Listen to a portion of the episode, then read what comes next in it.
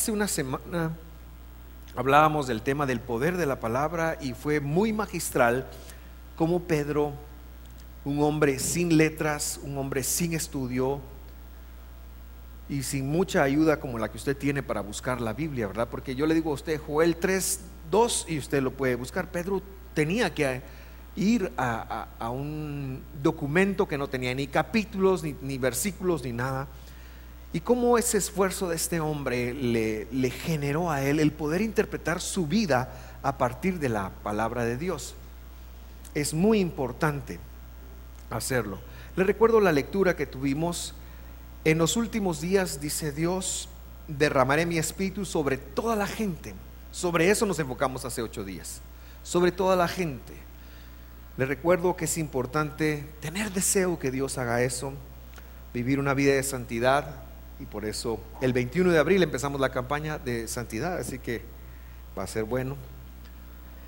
Y exhibir fidelidad. Hoy quiero enfocarme en la segunda parte del versículo, así que quiero que la lea conmigo, por favor. Dice Pedro diciéndole a la congregación, pero hablándole a usted y a mí el día de hoy, dice, sus hijos e hijas, ¿qué dice? Profetizarán. Sus jóvenes tendrán visiones y sus ancianos sueños. De eso le quiero hablar. Profetizar es una promesa que Dios dijo que empezaría a pasar a partir de este evento en Pentecostés en el capítulo 2 de Hechos. Pero ¿qué es profetizar? Profetizar es el regalo que Dios nos da a cada uno de nosotros de funcionar como una vasija. Esa imagen me gusta mucho, una vasija. Cuando usted se toma una tacita de café, Realmente lo sabroso de eso no es la taza, sino es el cafecito que está dentro. Para los que no toman café, al final también vamos a estar orando para que se arrepientan de eso. Lo sabroso es el contenido, pero si usted no tuviera una taza, sería muy difícil tomarse el café que está dentro. Bueno, pues nosotros los humanos somos esa taza, somos una vasija y Dios es el que pone el contenido. El profetizar es poder ser usados por Dios para transmitir no solo mensajes, pero relación, pero poder de alguna manera que trascienda. Por ejemplo, el profeta Elías un día dijo, no va a llover hasta que yo lo diga. Y no llovió por tres años. Eso es profetizar. Profetizar es tomar el poder del mundo espiritual y traerlo al mundo físico con un propósito divino. Es decir, si a mí me da la ganita de decir, voy a profetizar que no va a llover en Guate, eh, Dios no me va a hacer caso. ¿Verdad? Porque eso es mi, eh, sería mi deseo. Pero es mucho más que eso. Profetizar es que cuando Dios tiene un propósito de hacer algo, Él lo pueda hacer usándome a mí como, un, como una taza como una vasija. Sin embargo, aquí la promesa es muy interesante.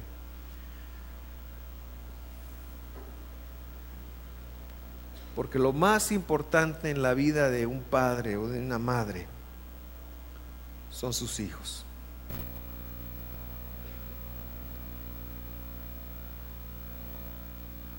A mí no me importa si mis hijos les va mejor que a mí.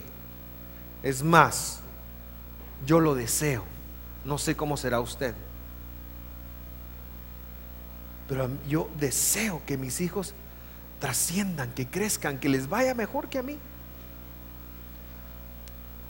Sin embargo, a veces no vivimos así.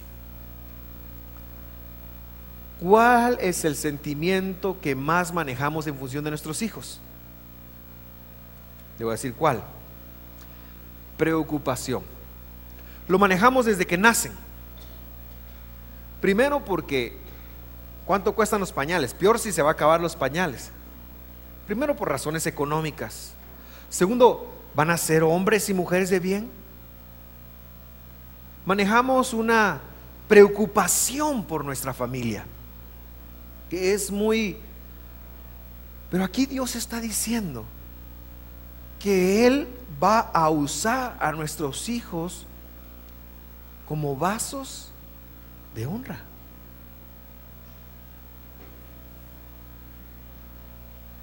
Estaba yo hablando con Mónica esta semana, Mónica de Martínez, no Mónica mi esposa. Y estábamos hablando de su hijo. Y le dije, pórtese bien, porque yo no quiero que Natalia, mi hija, un día tenga que ministrar a su hijo para sacarle solo los chamucos que yo le estoy sacando hoy a usted. Y ella se, se rió, ¿verdad? Tememos por nuestros hijos. Pero yo quiero decirles que hay una promesa de Dios sobre nuestra descendencia y la promesa del Espíritu Santo es a que nuestras generaciones puedan ser usadas por Dios, puedan ser conectadas con Dios. Pero ¿sabe tenemos que exponer a nuestros hijos a Dios. Tenemos que exponerlos a su palabra, tenemos que exponerlos a su casa, a su iglesia, tenemos que exponerlos por eso. Mire, a veces usted pensará que su hijo no agarra la onda, que corre, que... Pero expóngalo a Dios. Un domingo que sus hijos se pierdan aquí en la iglesia. Usted ya está arruinado, ¿qué me importa? Pero sus hijos no. Es terrible la responsabilidad que tenemos nosotros de exponer a nuestros hijos a Dios. Y aunque no lo entiendan, y yo prefiero que estén aquí molestando, entre comillas, mucho mejor que estén allá arriba aprendiendo de acuerdo a su edad. Pero el punto es que nuestros hijos deben de ser expuestos a Dios. Si van a ser vasijas de Dios. Yo pienso en Elías porque Elías recibió el llamamiento desde niño. Yo pienso en Moisés. Moisés recibió el llamamiento desde niño porque eran hijos de una promesa. David recibió el llamamiento de Dios desde niño. Cuando vamos a leer la Biblia vemos que estas personas recibieron un llamado de Dios desde niños. Cuando su hijo nazca, dedíquelo a Dios. Le va a hacer un favor. Ya él le va a dar una gran fregada, pero usted dedíquelo a Dios. La historia de mi propio padre es que cuando él en el año 82 se dedica al pastorado, mi papá es un licenciado en economía y hasta ese año había sido un empresario, no, pues un funcionario del de la superintendencia de bancos. Le iba muy bien. Y ese año Dios lo llamó al ministerio a tiempo completo, así que él dejó un salario en dólares y se fue a ganar la cuarta parte de eso a una iglesia. Mi mamá le daba un poquito de cheles, diría ella, eso porque de alguna manera era un paso loco. Y en, y en la, el día, yo lo recuerdo muy bien, la iglesia donde nosotros íbamos era muy grande y el púlpito yo lo miraba enorme. Pues ese día que a él lo dedican a Dios, el pastor de, ese entonces, y, nosotros estamos abajo y está mi abuela. Mi abuela que ha crecido y creció, vivió y, y, murió como una presbiteriana de hueso colorado. Mi papá ya no está en una iglesia presbiteriana, ahora es una iglesia pues pentecostal. Y yo recuerdo a mi abuela y recuerdo ese momento tan emotivo. Yo me puse a llorar. Yo hasta yo recuerdo que dije, porque mi papá era mi héroe, ¿verdad? Yo recuerdo que yo dije, Dios mío, este, úsalo, yo también te lo entrego, ¿verdad? Porque así dijo el pastor, yo también te lo entrego, Señor. Y, y yo sentía como yo estaba de alguna manera colaborando con eso. Mi abuela terminó, mi papá baja y cuenta esta historia y él dice, el día que naciste, traías el cordón umbilical atado y venías morado. Y para hacerte reaccionar, oiga esta historia, mi papá nació un 15 de mayo en la ciudad de Cabrican City, en el kilómetro 45 al norte de Quetzaltenango. Ese lugar es frío. Ese lugar es muy frío, aún en, en Semana Santa. Dice que como no lloraba ni nada, lo metieron en agua fría, en la pila, recién nacido. Ya atarantados, ¿va? Y como él no reaccionaba, mi abuela le dijo, Dios mío, yo lo dedico a ti, pero dale vida, porque mi abuela ya había perdido un hijo al nacer. Dale vida. Y que él te sirva, aunque sea como pastor.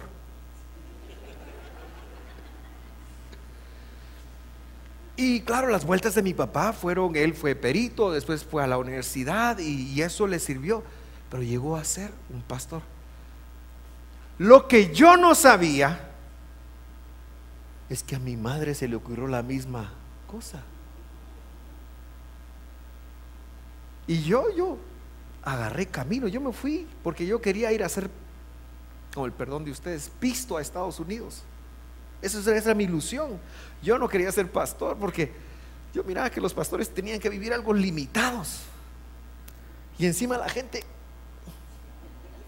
pues es lo que yo miraba de niño, pues. Hermanos, tenemos que permitir que Dios sella a nuestros hijos.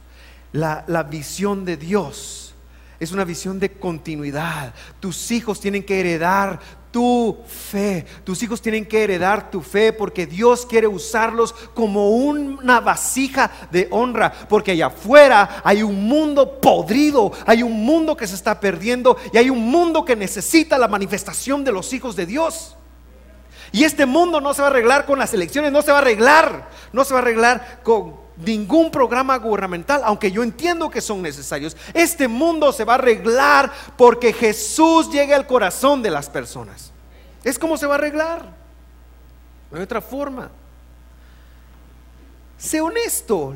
Los retos y cosas con las cuales tú te enfrentas, muchos de ellos es porque Jesús está fuera de las decisiones que has tomado. Este mundo se va a arreglar solo con Dios. Nuestros hijos necesitan tener ese legado. Expon tus hijos a Dios. No solo expon tus hijos a Dios. Número dos, modélale a tus hijos a Dios. Eso te va a llevar a ti la responsabilidad de ser un modelo. Y ahí hay mucha tela que cortar. Pero expon tus hijos a la santidad. Que tus hijos puedan ver la santidad que hay en ti. Que tus hijos puedan ver el amor por la palabra. Que tus hijos puedan ver que, que, lees tu palabra, que lees su palabra, perdón.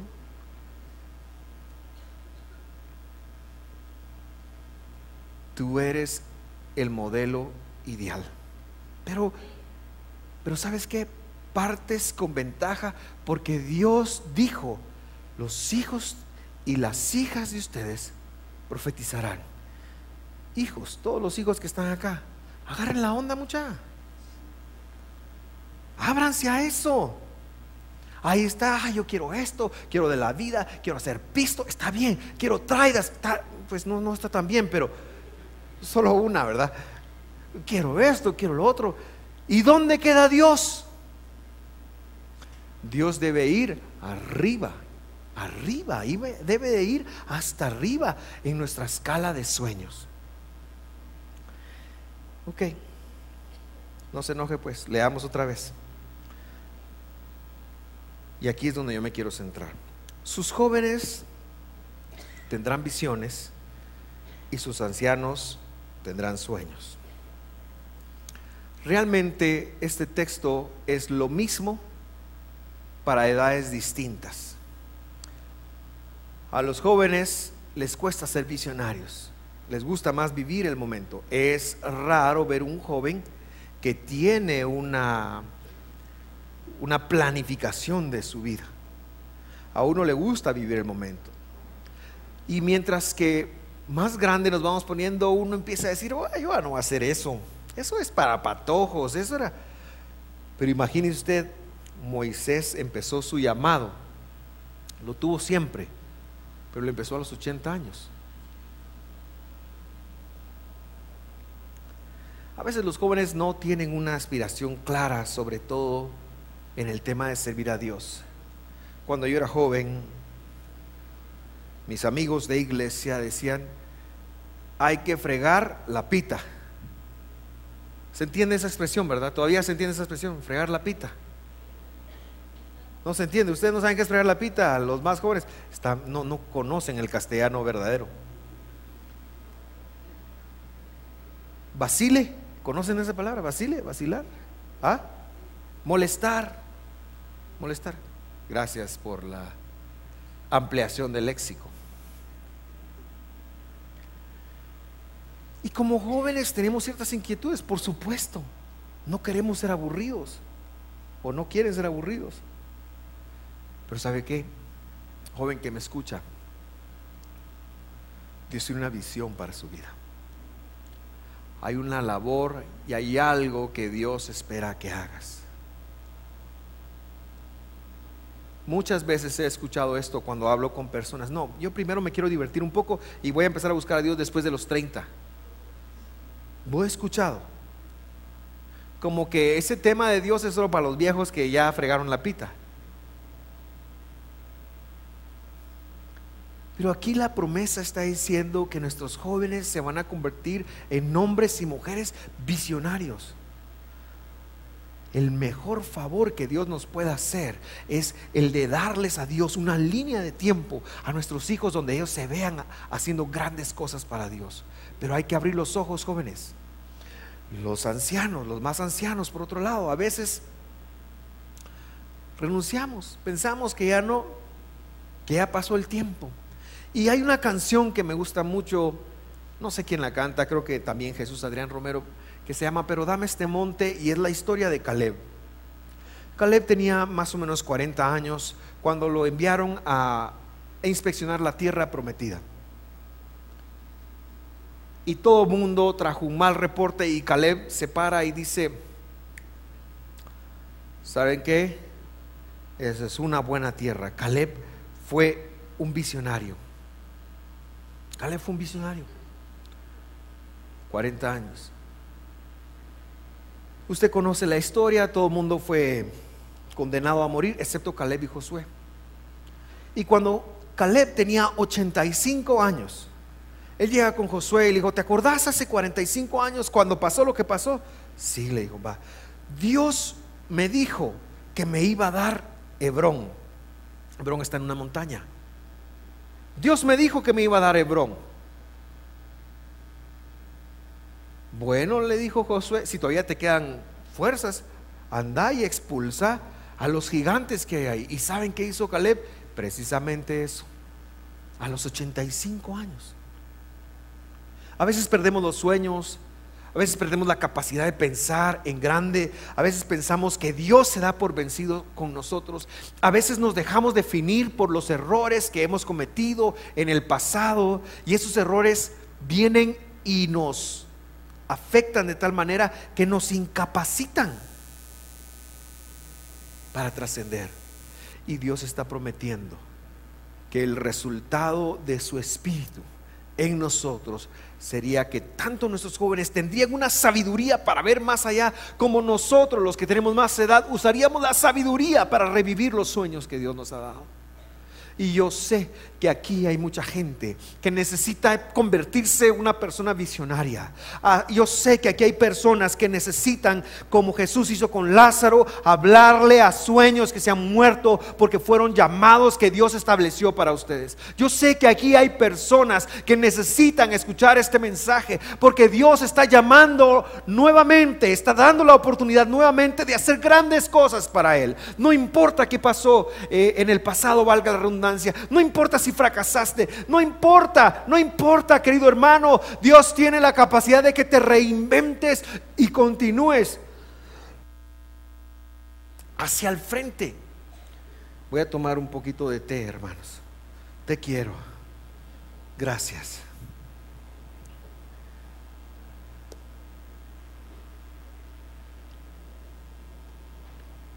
Qué rico.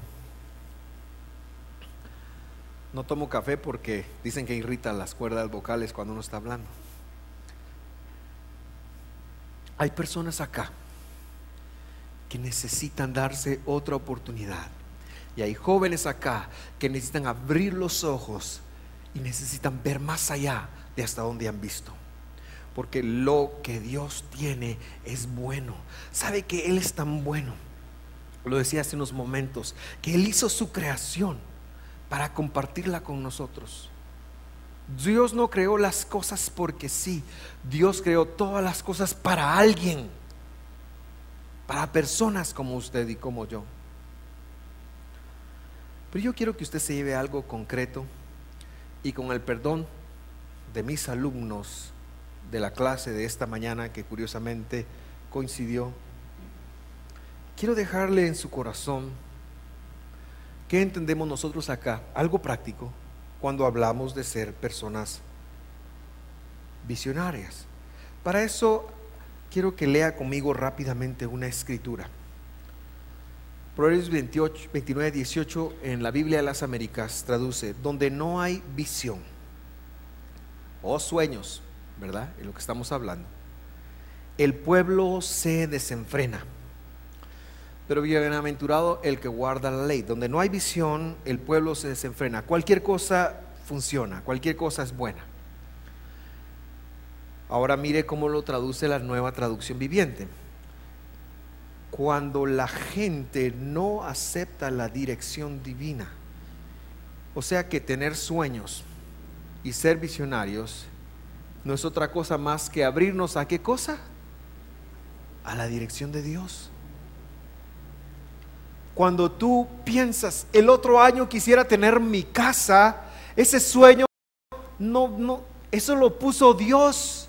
Cuando tú piensas en un futuro mejor, cuando tú sientes en algo futuro mejor, esas son cosas que Dios establece en ti para que tú logres algo mejor. A veces uno piensa, ay, ¿será que merezco esto? No es en función de eso, es en función de que es una dirección divina. Cuando la gente no acepta la dirección divina, se desenfrena. Se desenfrena perdemos el norte. Cualquier cosa es buena. Y yo quiero invitarle a usted que se convierta en una persona visionaria esta mañana.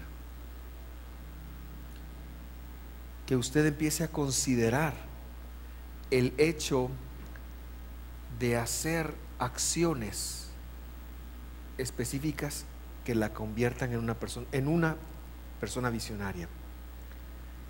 ¿Y cuál es el requisito más importante para ser una persona visionaria, es apagar la bulla de todo y oír la voz de Dios. Es apagar el radio, apagar el teléfono, o por lo menos ponerlo en modo avión, y tener la quietud de darse la oportunidad de oír la voz de Dios. y Dios te va a hablar. Ahora, para dejar algo específico en su corazón, quiero decirle que una visión o sueño, como lo entendemos acá o como lo he entendido yo, tiene tres componentes.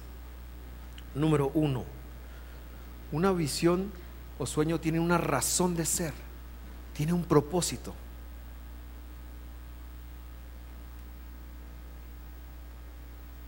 Y yo le preguntaría a usted, ¿cuál es el propósito de su vida?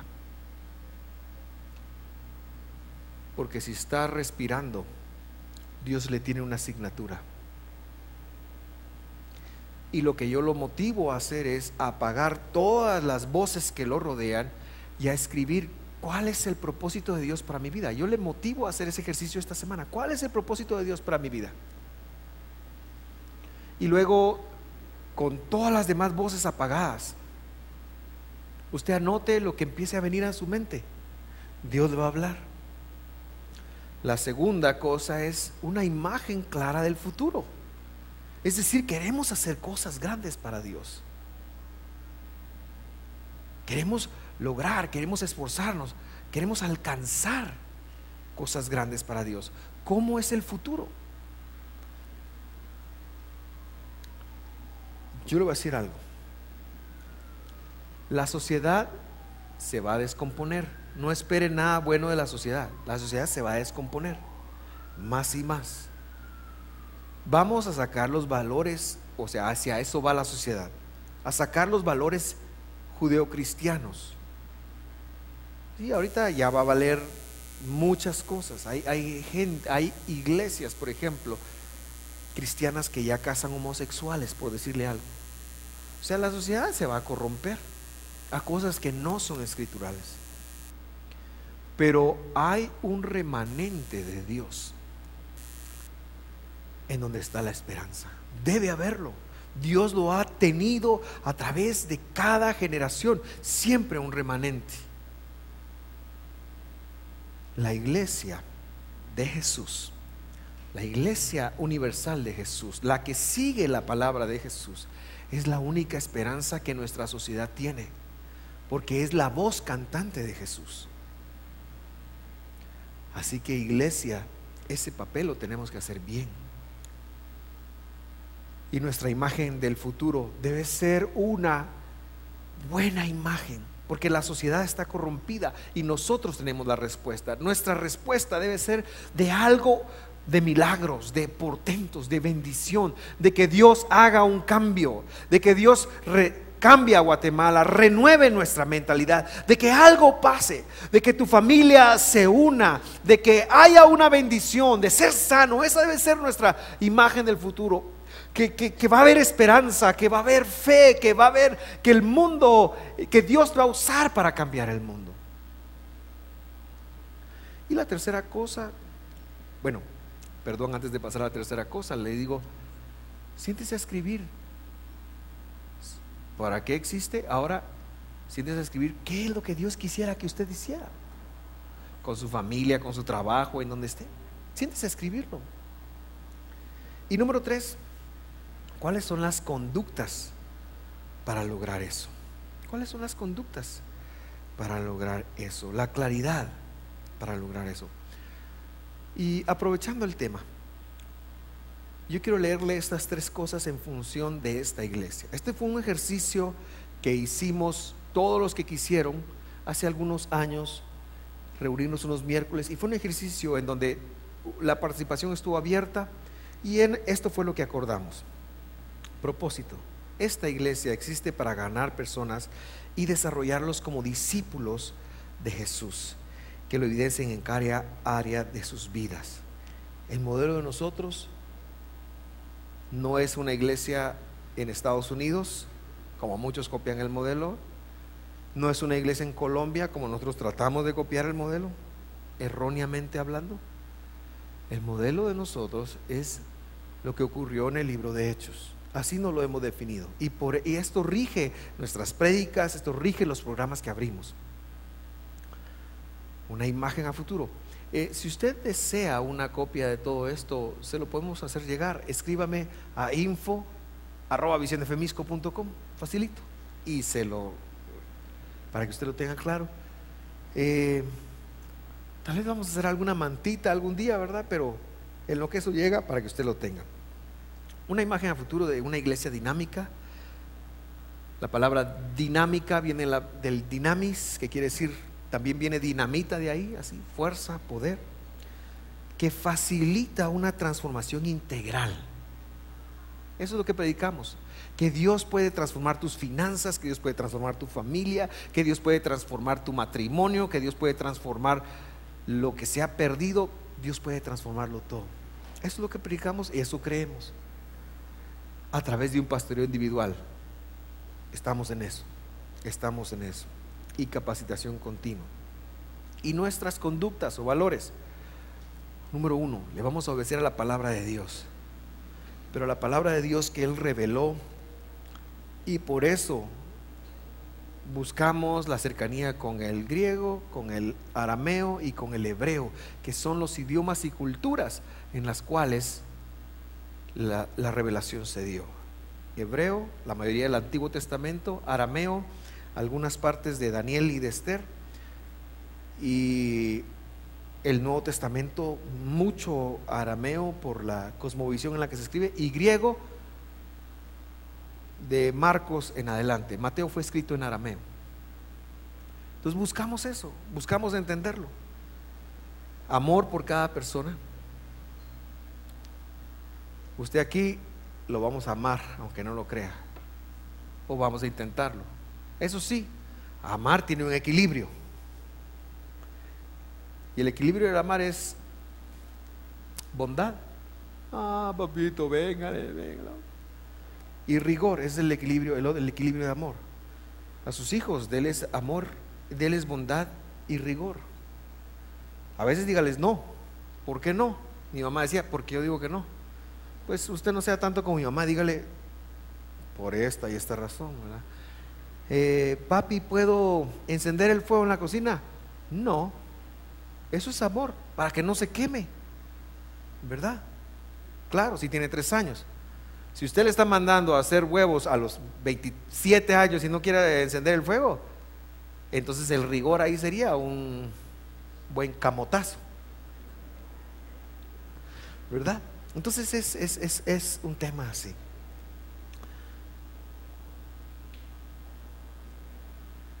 Este es el tema de hoy. Y no estoy empezando, estoy aterrizando.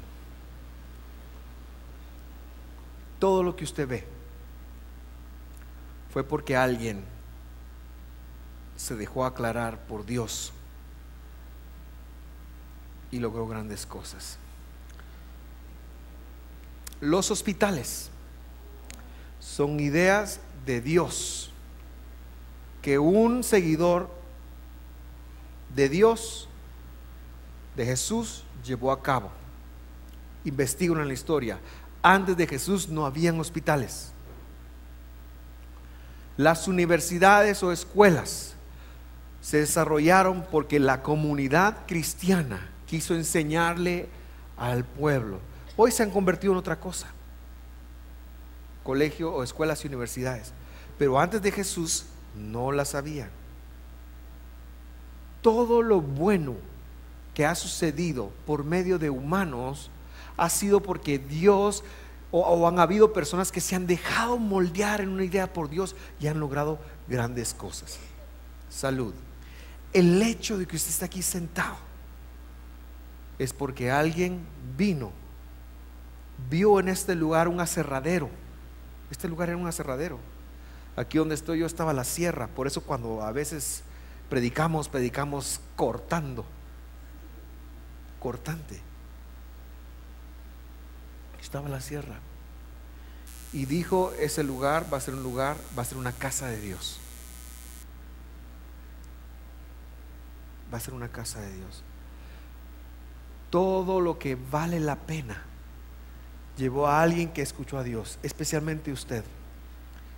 ¿Sabe por qué? Porque Dios le dijo a su papá que se fijara en su mamá y así usted existió aunque fuera temporal, aunque no acabaran juntos, lo que sea, pero aún usted es el resultado de una visión. ¿Cuál es el poder de una visión?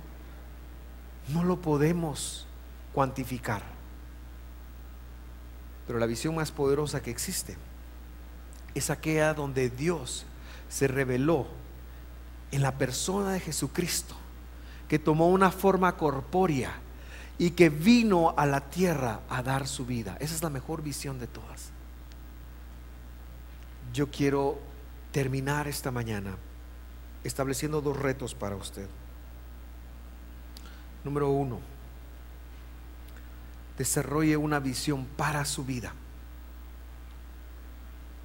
Si usted no tiene una visión, cualquier cosa va a ser buena. Si usted tiene una visión, usted tiene un paso a paso de a dónde quiere ir. Y entonces cuando venga un impulso que no cabe con su visión, usted puede decir que no sin culpabilidad. Desarrolle una visión.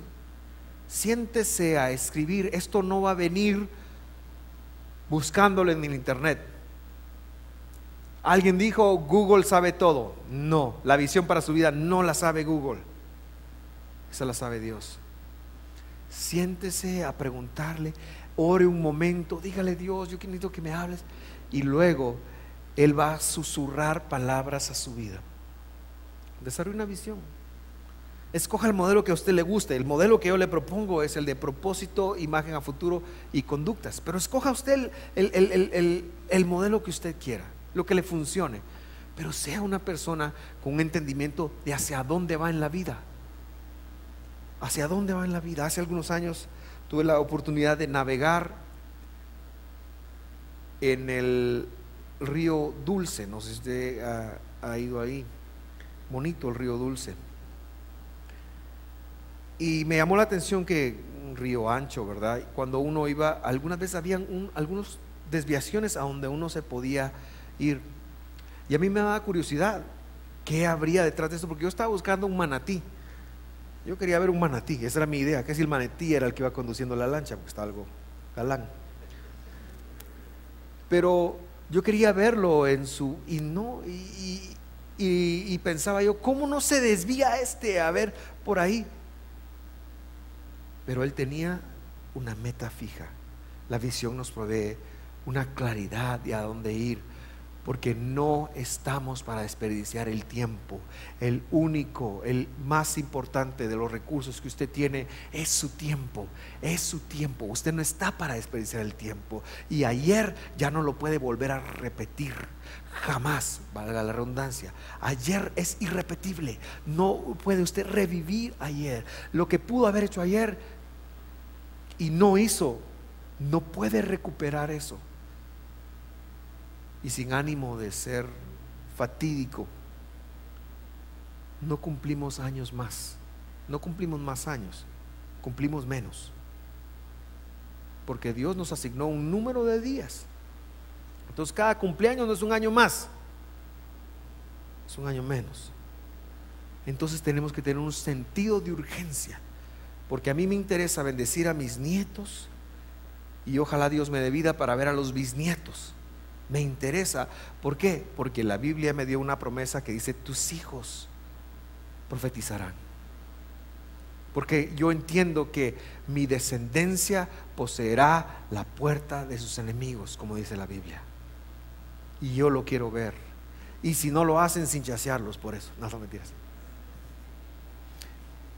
El otro reto que yo le quiero dejar es considere ser una parte intencional de esta visión, de visión de fe. Es decir, usted que viene, se congrega acá y todo. Yo acabo de, de publicar el enunciado. Considere ser una parte intencional, vital y comprometida de esta visión, con lo que Dios le vaya poniendo. Porque esta visión es una buena visión. Esta es una visión de fe y es una buena visión para el futuro de nuestra generación.